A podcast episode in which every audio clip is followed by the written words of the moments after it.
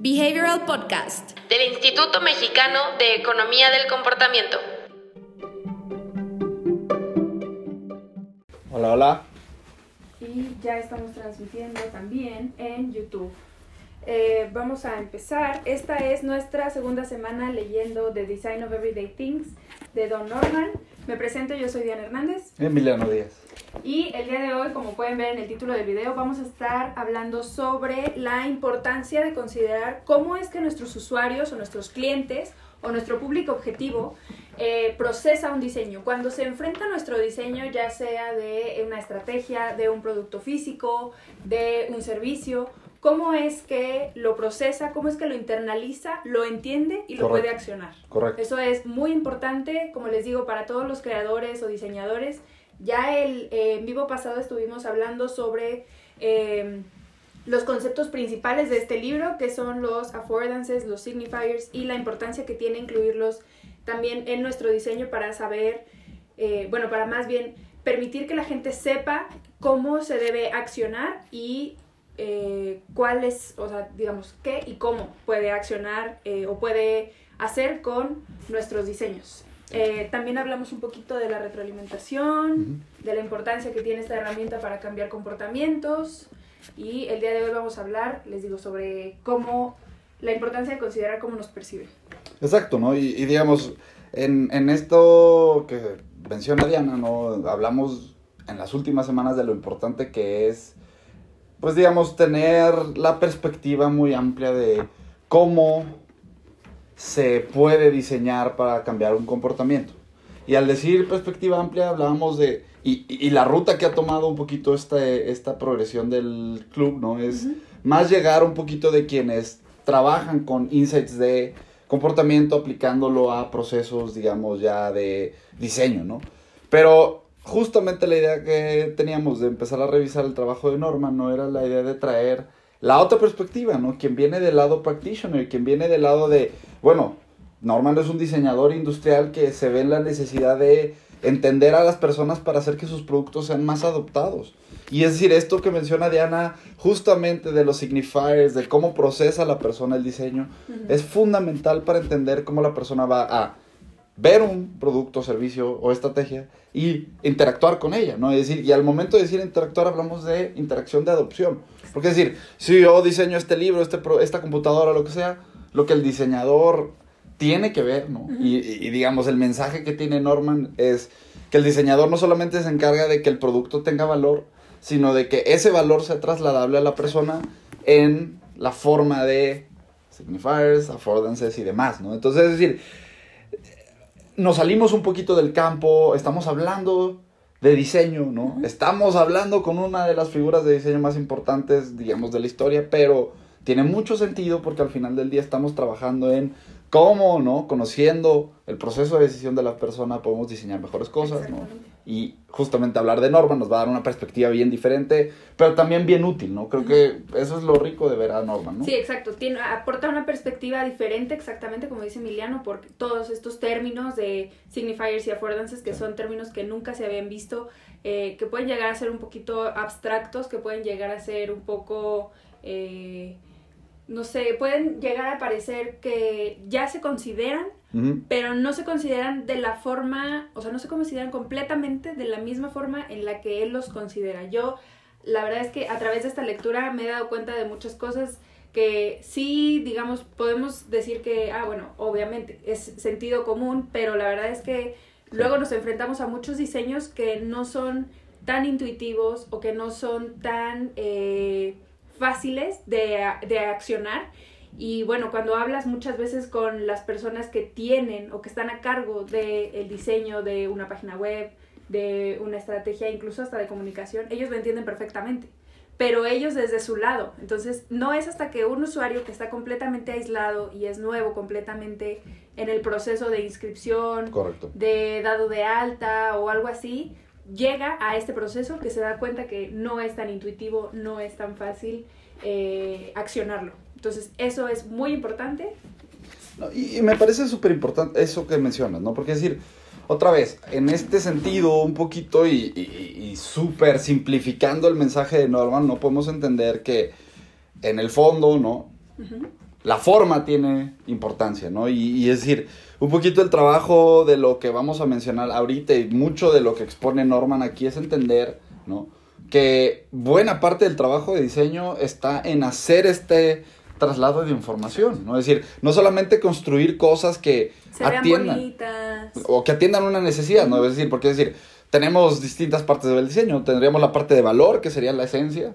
Luego tenemos la parte, digamos, estética, que sería la parte que facilitaría la interacción con la persona. ¿no? Pero, es decir, en ambos casos, tanto cuando trabajamos en la parte estética como cuando trabajamos en la parte de valor, hay que entender, ¿no? Que es decir, esa parte de construcción asociada al diseño, de ideación asociada al diseño, no puede y no es suficiente si no se trabaja en que ese valor, esa información, esos conceptos que están vaciados en el producto se trasladan a la persona, exacto, ¿no? Exacto, lleguen a la persona. Justamente le- íbamos a empezar eh, enseñándoles este esquema, pero yo creo que vale la pena eh, adelantarnos un poquito y decir que a lo largo de la lectura que llevamos hasta el día de hoy, que si la siguen con el bookmark, hoy que es 10, deberían ir en la Sí. página 100 más o menos, o bueno, hoy deberían leer sus de 90 a 100. Eh, Donald Norman habla de dos aspectos y de dos eh, estados, digamos, de las personas, el subconsciente y el consciente. Que el subconsciente es este piloto automático, es este estado eh, sin pensar muchas cosas Sí. que hacemos y el consciente ya viene y empieza a tomar acción cuando nos enfrentamos a algo nuevo, cuando algo sale mal y entonces tenemos que decir, ah, bueno, ok, a ver, vamos a pensar bien esto, ¿qué voy a hacer? ¿Cómo lo voy a hacer? Sí. Entonces, esto es bastante importante porque tenemos que diseñar también pensando en que las personas viven en un estado de piloto automático en el que están eh, propensos a cometer errores, a evaluar sus, por- sus probabilidades de una forma errónea, Sí, que es básicamente todo lo que sustenta todo lo que hacemos todos los días. Tomar en cuenta que las personas no están pensando conscientemente 100% y que no están haciendo un análisis exhaustivo ni completo como el que deberían hacer para extraer el valor, para entender nuestra interfaz, para entender nuestra comunicación y ahí es cuando llega y es muy importante que diseñemos adaptándonos a ese estado de la gente, ¿no? correcto. Y digamos, la terminología es un poquito simplista, ¿no? Es decir, consciente, inconsciente, quizás no lo tengamos que entender de esa manera, ¿no? Pero la clave de todo esto es entender que la persona no siempre está buscando valor, ¿no? Es decir, la persona no siempre está activamente optimizando, activamente pensando hacia adelante, activamente eh, pensando... todas las opciones. Correcto, es decir, eso no está sucediendo. Entonces, es decir, eh, más allá de pensar en diseñar para alguien subconscientemente, que les digo, en términos de hablar de terminología quizás no sea lo más eh, pues rico, porque es decir, al final Sí, del día... subconsciente al final, bueno, era algo que platicábamos ahorita, no es, digamos, el, el término al Exacto. que nosotros estamos acostumbrados y no es tanto de que las personas tengan un subconsciente y de llegar a su subconsciente y de Exacto. instalarse en su subconsciente a Exacto. través de mensajes subliminales, no, no es nada de eso. Es decir, al final del día, el, el centro de Norman es entender que tienes que diseñar pensando para una persona que no te va a prestar toda su atención y que va a tener que tener, o que va a estar, digamos, interactuando contigo, ¿no? Eh, haciendo uso de estos procesos no plenamente, digamos... eh, Consciente. Sí, exactamente, ¿no? Es decir, al final del día lo que, lo que queremos es entender que mientras más simple y mientras más óptimo sea lo que nosotros diseñamos, mientras más simple sea el puente de información que pongamos para trasladar tanto el valor como las instrucciones, como los elementos que pueden darle, digamos, uso o al que le puede dar uso la persona, ¿no?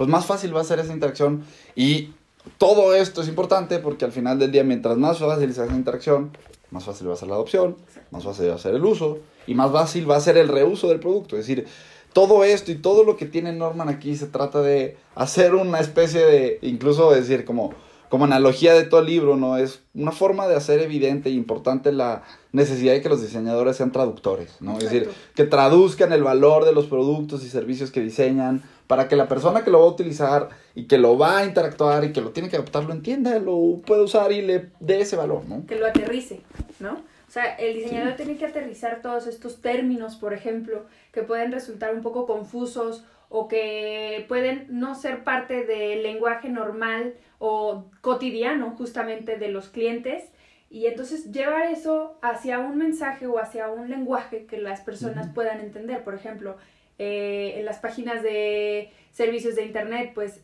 si a mí me hablas de cuántos megas me da un modem, yo no sé, yo no sé cuánto es suficiente. Correcto. Sería mejor que el diseñador decidiera trasladar ese lenguaje de megabytes que no es claramente eh, no es innecesario por completo, o sea, no es completamente innecesario. Es necesario que pongan cuántos megabytes. Habrá gente que sí lo pueda entender, que es otra parte de las que menciona Norma, ¿no? La complejidad es dependiendo de cada persona, pero para las personas que no, que no tienen idea de qué significa eso, estaría bien poder, no sé, eh, detallar qué se va a poder hacer, qué no se va a poder hacer, cuánto alcance puede llegar a tener su red de internet y no nada más quedarnos en un lenguaje 100% técnico. Sí, y, digamos, lo padre de esto también es que el lenguaje no solamente es verbal, ¿no? Es decir, estamos hablando de, sí, mensaje como trasladas algo, pero una de las cosas también que, que por ejemplo, y, y, y, es de las cosas muy ricas de explorar este tipo de enfoques, ¿no? Es que aquí empezamos a ver lenguaje eh, gráfico incluso, ¿no? Es decir, los códigos de color, pensemos un código de color, ¿no? Es decir, digamos, Diana ahorita hablaba de trasladar información compleja a algo que entienda la persona. Es verbal, digamos, bueno, escrito, ¿no? Pero, pero tiene que ver con lenguaje, ¿no? Pero también hay otro lenguaje que no es precisamente de palabras, ¿no? Y justamente un código de color es una forma de comunicarse con el usuario de un producto, ¿no? La forma física de algo es una forma también de comunicarte con la persona. El diseño del producto. Los sonidos, la retroalimentación que integres a un producto es una forma de comunicarte con esa persona, ¿no? Entonces, el trabajo del diseñador, cuando lo vemos de esa manera, se vuelve multidimensional, porque entonces ya no es una cuestión de, ah, que lenguaje tengo que usar, porque para entender el lenguaje tengo que entender a la persona. No solamente es que el lenguaje, sino además qué otros elementos y qué otro tipo de eh, comunicación no escrita ¿no? o no verbal voy a tener que utilizar e incorporar para que entonces la persona tangibilice el valor. Por eso, y ahí es donde justamente estos términos de Norman y este eh, Affordance Signifier es una herramienta muy útil para entender la diferencia entre los elementos de comunicación, de valor que tenemos que optimizar cuando diseñamos algo. Exactamente. Entonces, y un tip que les damos en el curso y que queremos compartirles a ustedes porque creo que es el tip también uno de los que más podemos eh, explotar y con el que más nos podemos dar idea de lo importante que es, es diseña como si tu usuario estuviera caminando en la calle y viendo su teléfono. Si tu usuario estuviera caminando en la calle y viendo su teléfono al mismo tiempo y puede entender tu mensaje, puede entender tu producto físico, puede entender tu lenguaje, entonces ya te libraste de una serie de eh, cosas complejas que a las que no te quieres enfrentar. No te quieres enfrentar justamente a hacer ese diseño complejo ni difícil para las personas. Entonces, si te pueden entender de esa forma, estando tan ausentes como se está, ya está, ya vas bien. y bueno, ahora sí vamos a ocupar este esquema, que es un esquema que Norman eh, propone en el libro, donde clasifica, tiene dos extremos, ¿no? El objetivo de la persona y del producto que lo va a cumplir y el mundo, él lo menciona como mundo, pero pues también estaría bien si lo entendemos por contexto. Sí, es que rebota la luz. Y bueno, eh, conforme vamos leyendo el libro, se va haciendo un poquito más completo este mapa. Entonces es por eso que tiene dos colores. La primera versión del mapa es la versión que pueden encontrar como rojo. Entonces, empezamos con el objetivo del producto o del servicio. Tiene que decirle a la persona cómo funciona y qué va a poder hacer. Si la persona sabe cómo funciona su producto y qué es lo que va a poder hacer, ya va a poder hacer una mejor, ya va a poder tener una mejor interacción con ese producto o con ese servicio de lo que tendría si no supiera esta información. Aquí justamente vuelve a hacer un poquito de clic y vuelve a hacer un poquito eh, importante también traer otra vez a la mesa estos signifiers y estos affordances, porque justamente son estos medios de comunicación en los que vamos a poder decirle a las personas qué y cómo puede hacer. ¿No? Otra cosa que tenemos que considerar es que las personas van a preguntarse si el resultado que obtienen es lo que querían. Entonces van a evaluar y van a comparar, que ya después lo vamos a ver, eh, si, es, si este producto, este servicio les ayudó justamente a lo que tenían en mente y les ayudó a cumplir lo que querían hacer y qué es lo que pasa para llegar a su objetivo, ¿no? Entonces, en la segunda versión, justamente este de cómo funciona y, de, y qué pueden hacer, incorpora estos pasos de planear, especificar y accionar. estas personas, o bueno, las personas, los usuarios, los clientes de nuestro servicio, van a tener que eh, tener un esquema de planeación. Bueno, él lo aborda con un ejemplo de, está leyendo un libro, entonces si quiere más luz, si se, está anocheciendo y quiere más luz, tiene de dos, o se mueve hacia la ventana para tener más luz, o prende la, prende la luz. Pero, ¿con qué mano va a prender la luz? ¿Cómo se va a parar a prender la luz? ¿Qué luz va a prender? Es una serie de planeación que llega de una meta a submetas se van haciendo un poquito más específicas. Entonces, todo eso de cómo lo voy a hacer, necesito, entra justamente en esta parte. Y en la segunda parte de eh, la evaluación, las personas van a comparar, van a interpretar y van a percibir. Justamente aquí eh, es válido que digamos que la percepción de valor de un producto, ya hemos hablado muchas veces de la percepción de valor, de cómo las personas pueden llegar a comparar, a percibir el valor, justamente a interpretar si el producto le es o no valioso o lo suficientemente valioso como para seguirlo usando, si fue suficientemente fácil y ahí va justamente a poder extraer el valor esto, esto es interesante porque, es decir, al final del día es, es un poquito el, el cómo, cómo, se ve, ¿no? Es decir, de, de, cierta manera es la persona y el mundo visto con el contexto producto, ¿no? Entonces, es decir, la persona cuando tiene que interactuar un producto, prácticamente lo que tiene que entender es, y esta es la progresión, ¿no? Es decir, primero tiene que planear, tiene que entender para qué le va a servir esto, tiene que especificar, es qué acciones, como dice Diana, qué acciones va a tener que llevar a cabo y ya hacerlo, ¿no? Pero es decir, lo interesante de Norman es que esta parte es donde la mayoría de las veces se queda el diseño, ¿no? Es importante también ver qué va a rebotar, ¿no? Es decir, cuando la persona hace uso de un producto, ¿no?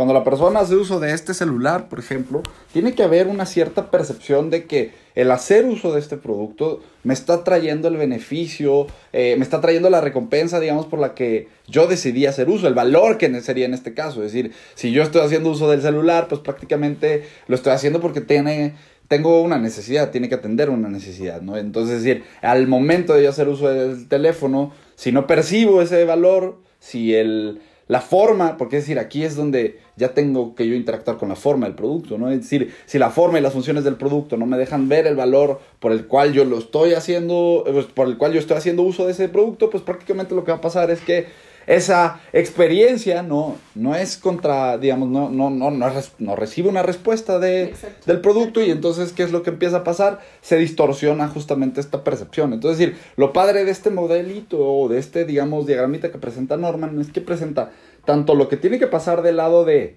nuestra comunicación hacia la persona, ¿no? Es decir, cómo le vamos a comunicar qué cosas hace este producto y cómo puede usarlo, ¿no? Que es un poquito lo que hablábamos de los affordances y los signifiers. Por parte del abismo de ejecución del que él menciona, justamente. Exactamente, y después de regreso, ¿no? ¿Qué va a pasar en la parte de ya cuando hace la persona uso del producto, ¿no? ¿Qué va a percibir en términos del valor que se le prometió, digamos, o del valor por el cual está haciendo uso del producto?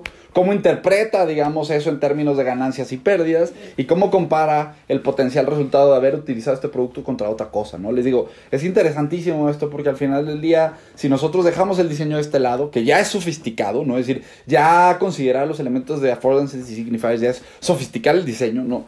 Pero considerar todavía este segundo paso donde, bueno, estos elementos que yo integro al producto, porque es decir, aquí es donde pasan y donde sucede realmente la magia, a, mi parecer, ¿no? Es decir, cuando trabajas con un producto, si tú no consideras esta parte de acá, tú no vas a pensar realmente en integrar elementos de retroalimentación, tú no vas a pensar tanto en integrar elementos de reingreso, de inversión a los productos, porque al final del día, eh, nosotros, digamos, el no trabajar con esta parte no te... o no te hace pensar en la parte de la consecuencia del uso. Y es decir, al final del día, el objetivo de, la, de, quien diseña sí es que la persona llegue al uso de esto.